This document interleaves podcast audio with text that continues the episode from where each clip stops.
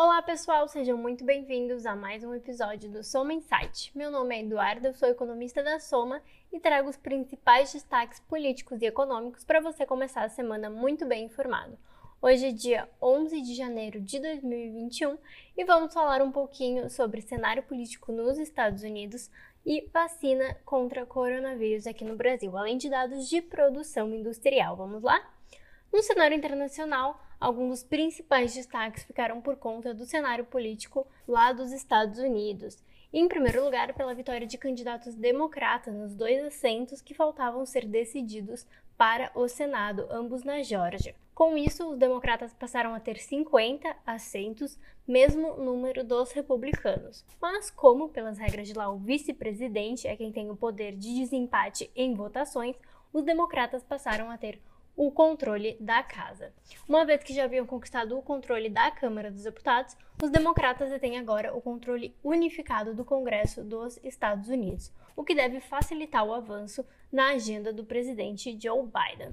Com relação aos indicadores econômicos, o principal destaque da última semana ficou por conta do payroll, o relatório do mercado de trabalho da economia americana. O payroll mostrou uma destruição líquida de 140 mil vagas de empregos no mês de dezembro, resultado pior do que o esperado, que era de criação de 50 mil vagas. Com isso, a economia americana encerrou um período de sete meses consecutivos de criação de vagas de emprego. Com a pandemia, a economia americana destruiu cerca de 22 milhões de empregos em março e abril, e desde então 12 milhões, ou um pouco mais da metade, foram recuperados. A taxa de desemprego por lá, por sua vez, permaneceu em 6,7, ficando, portanto, um pouco abaixo dos 6,8 esperados pelo mercado. Mas ainda assim, bem acima do patamar pré-pandemia, quando estava em 3 0,5%. Né? É importante notar que por lá a gente tem uma situação ainda bastante complicada da pandemia, apesar de eles já estarem vacinando, e isso, claro, acaba se refletindo na economia.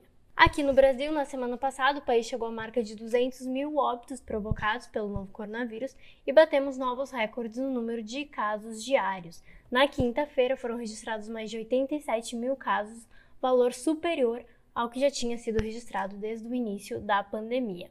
Por aqui o destaque também foi vacinação, né? Tivemos a apresentação dos resultados de eficácia da Coronavac e o Instituto Butantan anunciou que a vacina tem eficácia de 78% em casos leves e de 100% em casos moderados e graves, ficando bem acima da taxa de 50% recomendada pela Organização Mundial da Saúde. Na sexta-feira, a gente também teve aí o Instituto, né, pedindo a aprovação de uso emergencial para a Anvisa e também é importante notar que a Fiocruz, que produz aí a vacina da Oxford, também entrou com um pedido emergencial.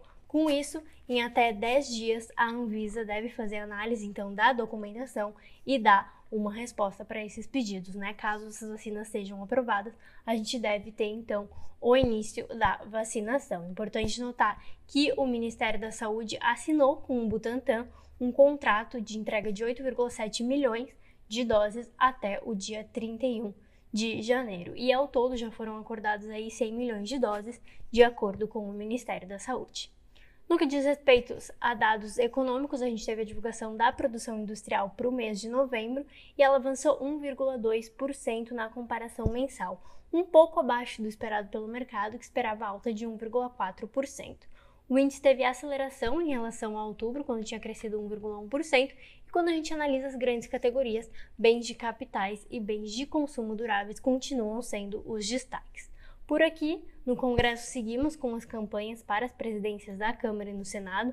Na Câmara, a gente teve a oficialização da candidatura de Baleia Rossi, que em sua fala falou aí sobre a necessidade de prorrogação do auxílio emergencial. E é importante notar que ele busca apoio dos partidos de esquerda, né? E por isso não deve ser a última vez que ele faz declarações desse tipo. Por outro lado, temos concorrente dele, o candidato do governo, Arthur Lira, que nessa semana recebeu apoio de deputados do PSL que originalmente haviam indicado apoio à Baleia Rosa. A gente pode perceber aí que a disputa pela presidência da Câmara deve ser bastante acirrada. Já no Senado, o MDB ainda não decidiu o seu candidato, mas o candidato apoiado pelo atual presidente, o Davi Alcolumbre, é o Rodrigo Pacheco.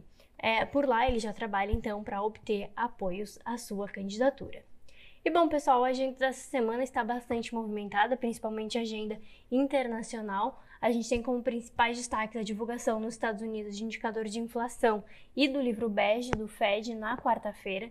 Na quinta, a gente tem divulgação do PIB da Alemanha referente ao quarto trimestre de 2020 e por fim, na sexta serão divulgados dados de vendas no varejo e de produção industrial dos Estados Unidos referente ao mês de dezembro. Por aqui, destaque para a divulgação do IPCA de dezembro, que acontece na terça-feira, e a gente tem ainda continuidade da divulgação de dados de atividade pelo IBGE, com dados de serviço e varejo sendo divulgados na quarta e na sexta-feira, respectivamente. Bom, pessoal, por hoje era isso. Só lembrando para você que ainda não nos acompanha, a gente tem uma série de conteúdos semanais divulgados no nosso blog e no nosso Instagram. Então, se você não nos segue ainda, não deixe de conferir. O nosso Instagram é somaoficial com dois M's. Segue lá e não deixe de conferir. Até mais!